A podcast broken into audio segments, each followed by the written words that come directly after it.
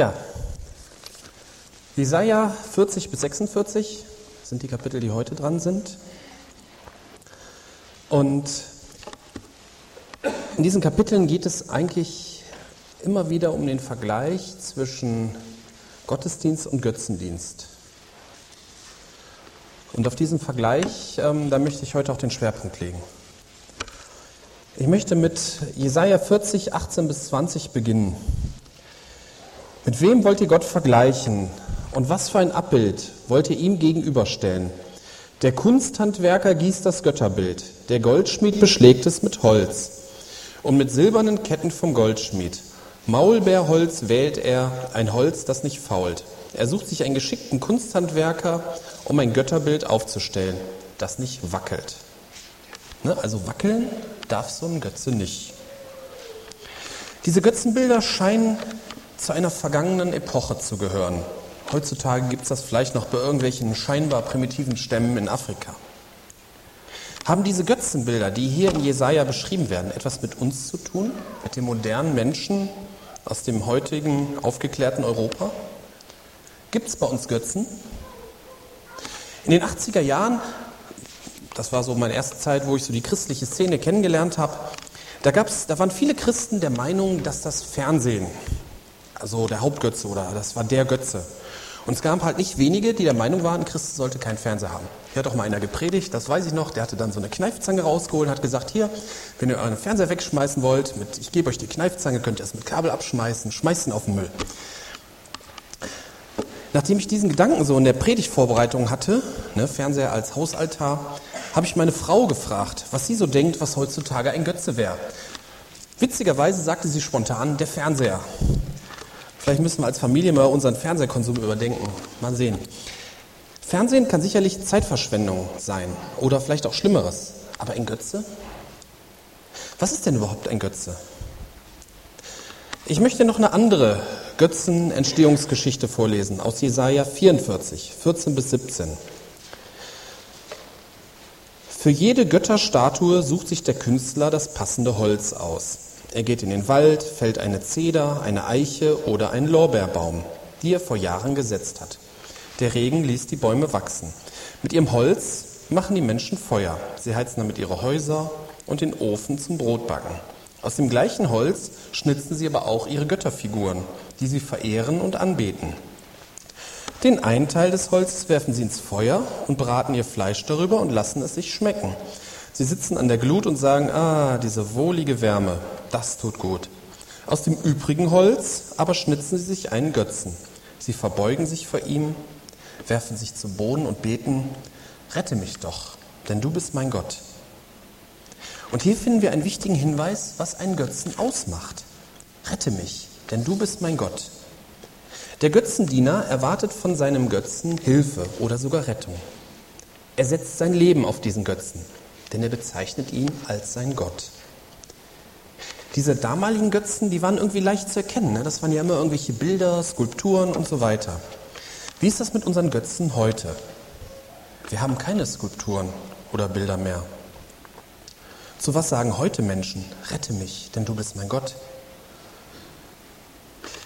Die Götzen von heute, eben die modernen Götzen, sind Dinge, die eigentlich etwas Gutes sind, die aber andererseits zu einem Götzen werden können.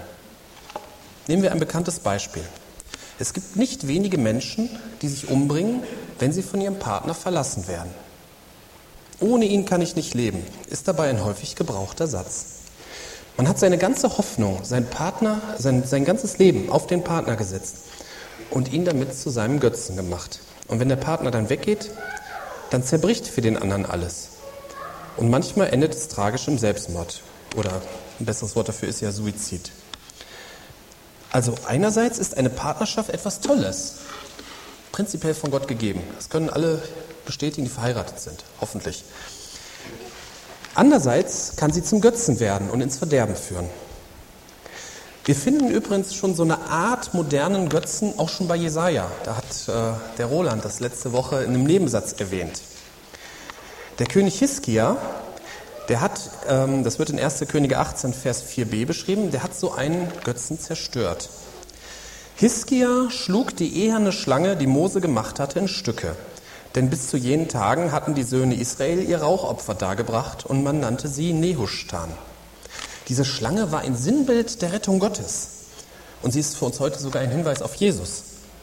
Wer diese Schlange ansieht, soll sich daran erinnern, dass Gott die Sünde vergibt. Ein Museum wäre genau der richtige Ort dafür gewesen.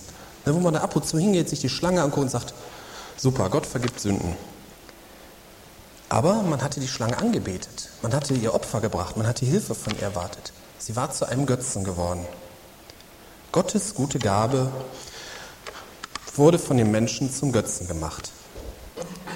Was gibt es denn heute noch für moderne Götzen? Partnerschaft hatten wir ja schon. Dann Familie.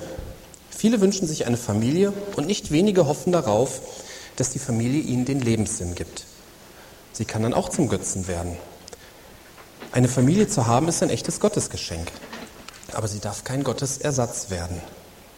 Wie viele Menschen bleiben enttäuscht, vereinsamt, verbittert zurück, wenn eine Familie irgendwann auseinandergeht, aus welchem Grund auch immer, und wenn die Kinder nur ausziehen, weil sie erwachsen sind. Und wenn diese Leute ihre ganze Hoffnung auf die Familie gesetzt haben und dann sind sie alle weg, was bleibt dann? Manche Menschen zerbrechen dann regelrecht. Ein weiterer moderner Götze ist Bildung und Wissen. Und ich muss dazu sagen, Bildung ist wirklich etwas Tolles und äußerst wichtig. Aber auch Bildung und Wissen kann zu einem Götzen werden. Wir finden das am Anfang der Bibel schon in der Sündenfallgeschichte, in 1. Mose 3, 5 bis 6, wo die Schlange zu Eva sagt, sondern Gott weiß, dass an dem Tag, da ihr davon esst, eure Augen aufgetan werden und ihr werdet sein wie Gott, erkennend Gutes und Böses. Und die Frau sah, dass der Baum gut zur Speise und dass er eine Lust für die Augen war und dass der Baum begehrenswert war, Einsicht zu geben. Und sie nahm von seiner Frucht und aß. Und sie gab auch ihrem Mann bei ihr und er aß. Alles wie Gott zu erkennen, das war hier eine übergroße Versuchung. Allerdings war es auch eine Lüge. Wir wissen ja nachher, was da rauskam. Mit Wissen kann man alles verstehen, alles erkennen, glaubt man. Wisst ihr, was an der Evolutionstheorie so attraktiv ist? Man kann mit ihr alles erklären, vom Ursprung bis heute. Ich habe mich auf der Uni in einem Seminar über biologische Informatik haben wir uns hin und wieder auch über Evolutionstheorien und Modelle unterhalten. Und diese Faszination, dass man alles erklären kann, die konnte ich der Regel recht spüren. Mit Wissen glaubt man auch, sein Leben im Griff zu haben. Man kann alles erreichen, glaubt man. Aber auch gebildete Leute können zur Droge greifen. Auch gebildete Leute können in Verzweiflung kommen wenn sie mit ihrem Wissen eben nicht mehr weiter wissen. Aber, versteht mich nicht falsch, Bildung und Wissen ist total super und wichtig. Ne? Geht alle artig zur Schule, die noch zur Schule gehen. Aber es darf nicht zum Götzen werden. Ein weiterer Götze ist Sicherheit. In unsicheren Zeiten spielt gerade die wirtschaftliche kannst du bis zur Rente sicher, ne? da ist alles gut. Und die Zeiten sind ja definitiv vorbei. Es gibt kaum noch sichere Arbeitsplätze. Da sorgt man für die Zukunft vor, versichert sich gegen alles Mögliche. Ich habe mich selber auch schon mal, also öfter schon gefragt, die Versicherungen, die ich alle habe, sind die nötig? Ich habe mich auch oft gefragt, ob ich nicht mal eine Rechtsschutzversicherung abschließen sollte. Und mir hat ein Christ mal gesagt, dass er keine Rechtsschutzversicherung hat, weil er von Gott erwartet, dass Gott ihm Recht schafft. Ich fand den Gedanken total faszinierend und bisher bin ich auch ohne ausgekommen. Ne? Bisher bin ich auch ohne ausgekommen. Obwohl ich mir manchmal schon irgendwie eine gewünscht hätte. Und ich weiß auch nicht endgültig, ob das so die richtige Entscheidung ist.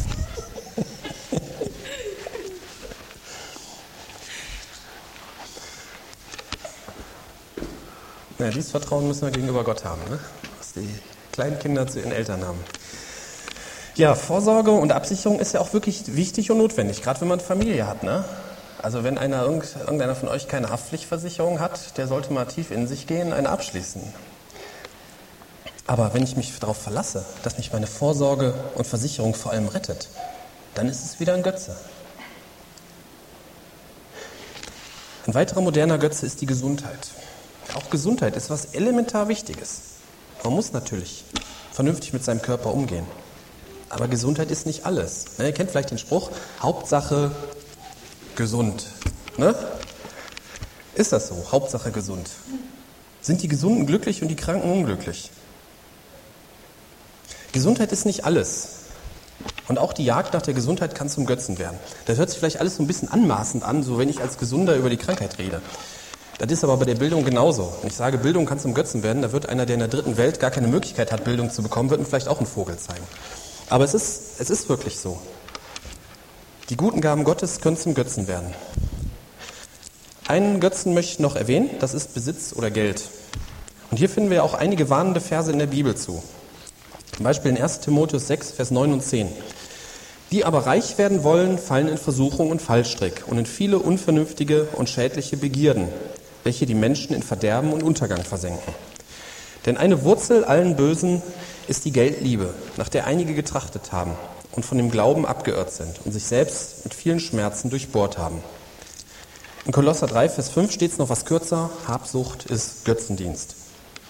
Diese Geldliebe kann man natürlich nicht allen Reichen unterstellen, nur weil sie Geld haben. Wenn zum Beispiel ein Reicher sein Geld in Firmen investiert und Arbeitsplätze schafft, ist das doch super. Vielleicht nimmt die Gefahr der Verführbarkeit zur Geldliebe mit dem Reichtum zu. Da bin ich mir nicht sicher. Und im Weltmaßstab sind wir sowieso alle reich. Da machen wir uns mal nichts vor. Ja, wir haben nun einige mögliche moderne Götzen betrachtet. Partnerschaft, Familie, Sicherheit, Gesundheit, Besitz. Wahrscheinlich gibt es auch noch mehr.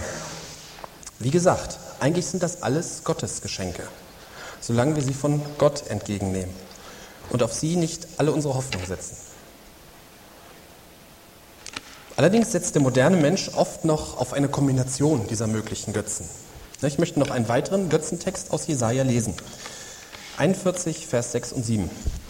Einer hilft dem anderen und sagt zu seinem Bruder, sei mutig. Und der Kunsthandwerker ermutigt den Goldschmied, der mit dem Hammer glättet, ermutigt den, der auf den Amboss schlägt und sagt von der Lötung, sie ist gut.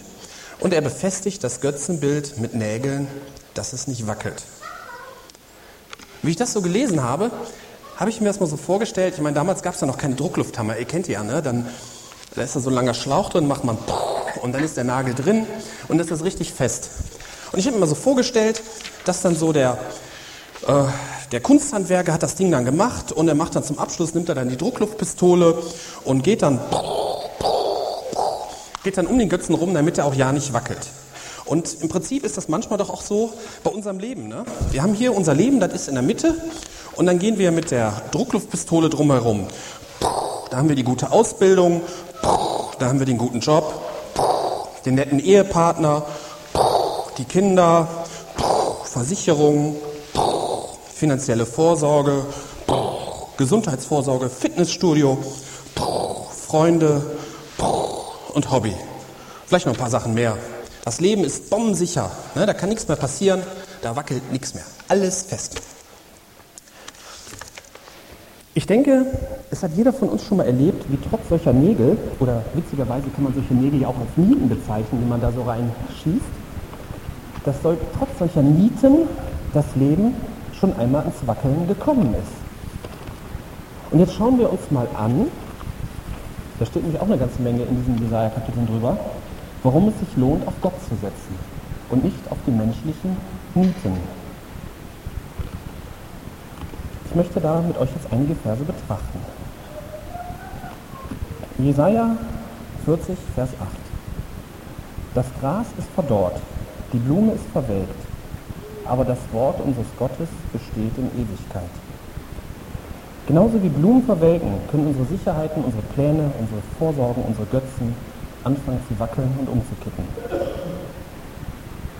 Vom Menschen her gibt es nichts genügend Sicheres. Die Mieten sind einfach nicht stabil genug. Aber Gottes Wort besteht in Ewigkeit.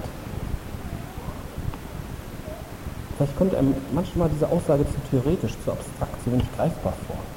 Aber es macht auf alle Fälle deutlich, dass hier etwas ist, was wirklich hält, was nicht zu einer wackeligen Miete werden kann. Auch wenn man das Wort Gottes nicht immer versteht, man kann sich darauf verlassen. Hier ist die Wahrheit. Ich möchte es versuchen, durch einige Stellen praktischer zu machen. Ähm, Gerade in diesen Kapiteln findet man viele Parallelen auf Jesus. Oder genau gesagt, wo eigentlich Jesus beschrieben wird. Zum Beispiel Jesus als Hirte. Und da fand ich sehr interessant, dass das vorhin in dem Lied hier schon aufgegriffen wurde. Jesaja 40, 9 bis 11. Auf einem hohen Berg steig hinauf, du Freudenbotin Zion. Erhebe mit Macht deine Stimme, du Freudenbotin Jerusalem. Erhebe sie und fürchte dich nicht. Sprich zu den Städten Judas, siehe da euer Gott. Siehe, der Herr kommt mit Kraft, sein Arm übt die Herrschaft für ihn aus. Siehe, sein Lohn ist mit ihm und seine Belohnung geht vor ihm her. Er wird seine Herde weiden wie ein Hirte. Die Lämmer wird er in seinen Arm nehmen und in seinem Gewandbausch tragen. Die säugenden Muttertiere wird er fürsorglich leiten. Wir haben hier zum einen einen starken Gott beschrieben, der mit Kraft kommt. Und bildlich geschrieben wird er als Hirte. Wir kennen das ja aus Johannes 10, 11 und 14 zum Beispiel. Ich bin der gute Hirte, der gute Hirte lässt sein Leben für die Schafe. Ich bin der gute Hirte und ich kenne die meinen und die meinen kennen mich. Wir haben auch in der Jugend ähm, vorgestern, ich hoffe, der Tim hat aufgepasst, in der Jugend vorgestern auch über diese Jesaja-Stelle gesprochen und ein Teilnehmer meinte, dass auf ihn die Bezeichnung Schaf irgendwie so degradierend, herabsetzend sich anhört. Ich meine, wer sieht sich schon selber gerne als Schaf? Das ist nun kein unbekanntes Bild, aber ich möchte trotzdem kurz mit euch darüber nachdenken. Ohne Hirten ist ein Schaf nutzlos, äh, schutzlos. Nutzlos nicht schutzlos. Es verirrt sich und kann nicht alleine überleben. Nur die Nähe zum Hirten und zur Herde lässt es überleben. Und das ist eigentlich auch der Kern dieses Bildes. Nur die Nähe zu Jesus Christus lässt uns überleben und zum Ziel finden. Und hier haben wir einen wichtigen Kontrast zu dem vorhin beschriebenen festgenieteten Götzenbild. Was wir mit menschlichen Mitteln versuchen zu sichern und zu stabilisieren, wird trotzdem irgendwann wackeln und umkippen. Aber wenn wir in Jesu Nähe bleiben, dann können zwar manchmal wackelige Strecken kommen, aber wir werden nicht umkippen. Jesus wird uns zum Ziel bringen. Da steht zum Beispiel auch so im Psalm 23, der Herr ist mein Hirte, mir wird nichts mangeln. Und in Vers 4, und auch wenn ich wandere im Tal des Todesschattens, fürchte ich kein Unheil. Denn du bist bei mir, dein Stecken und dein Stab, sie trösten mich. Es fühlt sich der Weg für das Schaf vielleicht manchmal wackelig an, ne, wenn es finster wird, aber Jesus hält ein fest. In einerlei Hinsicht stimmt das Bild vom Hirten aber nicht so ganz. Ne? Ein Schaf würde nicht zu seinen Hirten gehen und sagen, meh, ich möchte gern mal zur Nordwiese wieder. Da waren wir schon lange nicht mehr. Wir können aber sehr wohl mit unserem Hirten sprechen, unsere Ängste und unsere Wünsche vorbringen.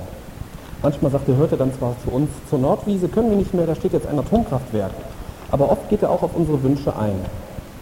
In Johannes 15, Vers 15 steht, ich nenne euch nicht mehr Sklaven, denn ein Sklave weiß nicht, was sein Herr tut.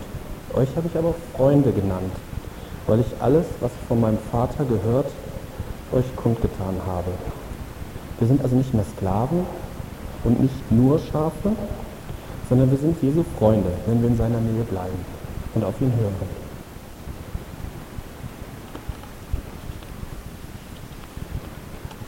Ein weiterer Punkt, wie Jesus hier beschrieben wird, ist das mit der Gerechtigkeit oder mit dem Recht.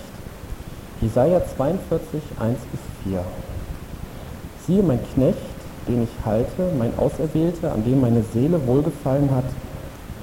Ich habe meinen Geist auf ihn gelegt. Er wird das Recht zu den Nationen hinausbringen. Er wird nicht schreien und die Stimme nicht erheben und seine Stimme nicht hören lassen auf der Straße. Das geknickte Rohr, ich denke mal, da geht es um Schilf, das geknickte Rohr wird er nicht zerbrechen und den glimmenden Docht wird er nicht auslöschen. In Treue bringt er das Recht hinaus. Und er wird nicht verzagen noch zusammenbrechen, bis er das Recht auf Erden aufgerichtet hat. Und die Insel warten auf seine Weisung. Hier geht es um das, was richtig ist, um Gerechtigkeit. Jesus hat das Recht nicht mit Geschrei und Gewalt durchgesetzt. Er bringt Gerechtigkeit, indem er uns verändert. Wir, jeder von uns, stehen der Gerechtigkeit auch in unserer Gesellschaft im Weg, weil jeder von uns im Kern ein Sünder ist. Das Recht kommt nicht daher, wenn wir um unser Recht kämpfen, ne? das wäre auch wieder ein, eine Niete, sondern das Recht kann sich ausbreiten, wenn wir zulassen, dass Jesus uns verändert. Das heißt jetzt nicht, dass wir alles schlucken müssen, aber prinzipiell sollen wir Gott unser Recht überlassen. Jesus setzt das Recht auch nicht hart durch, sondern er kann sanft vorgehen und uns verändern. Und da in unserem Leben oft etwas nicht stimmt, hätte er allen Grund, hart zu uns zu sein. Aber er wird das geknickte Schilfrohr nicht vollkommen abbrechen, Und er wird auch den glimmenden Docht nicht auslöschen. Er arbeitet an uns, dass das Schilfrohr irgendwann überhaupt nicht mehr geknickt ist und dass der Docht wieder brennt. Hier wird Jesu Liebe wieder deutlich, denn Gerechtigkeit und Liebe gehört bei ihm immer zusammen. Ja, ich hoffe, es ist einiges deutlich geworden, wie Gott im Vergleich zu einem Götzen ist. Ich möchte zum Abschluss noch einige Zusagen aus Jesaja 43 euch und mir mitgeben. Die liebt Gott hier zwar für Israel, aber ich denke, wir können sie auch für uns in Anspruch nehmen. Jesaja 43, 1b und 2. Fürchte dich nicht, denn ich habe dich erlöst. Ich habe dich bei deinem Namen gerufen, du bist mein. Wenn du durchs Wasser gehst, ich bin bei dir. Und durch Ströme, sie werden dich nicht überfluten. Wenn du durchs Feuer gehst, wirst du nicht versenkt werden. Die Flamme wird dich nicht verbrennen. Wenn du merkst, dass du dein Leben nicht mehr im Griff hast, wenn die Nieten deines Lebens nicht halten, wenn du nicht mehr weiter weißt, dann komm zu Jesus und er wird bei dir sein und deinem Leben Halt geben. Amen.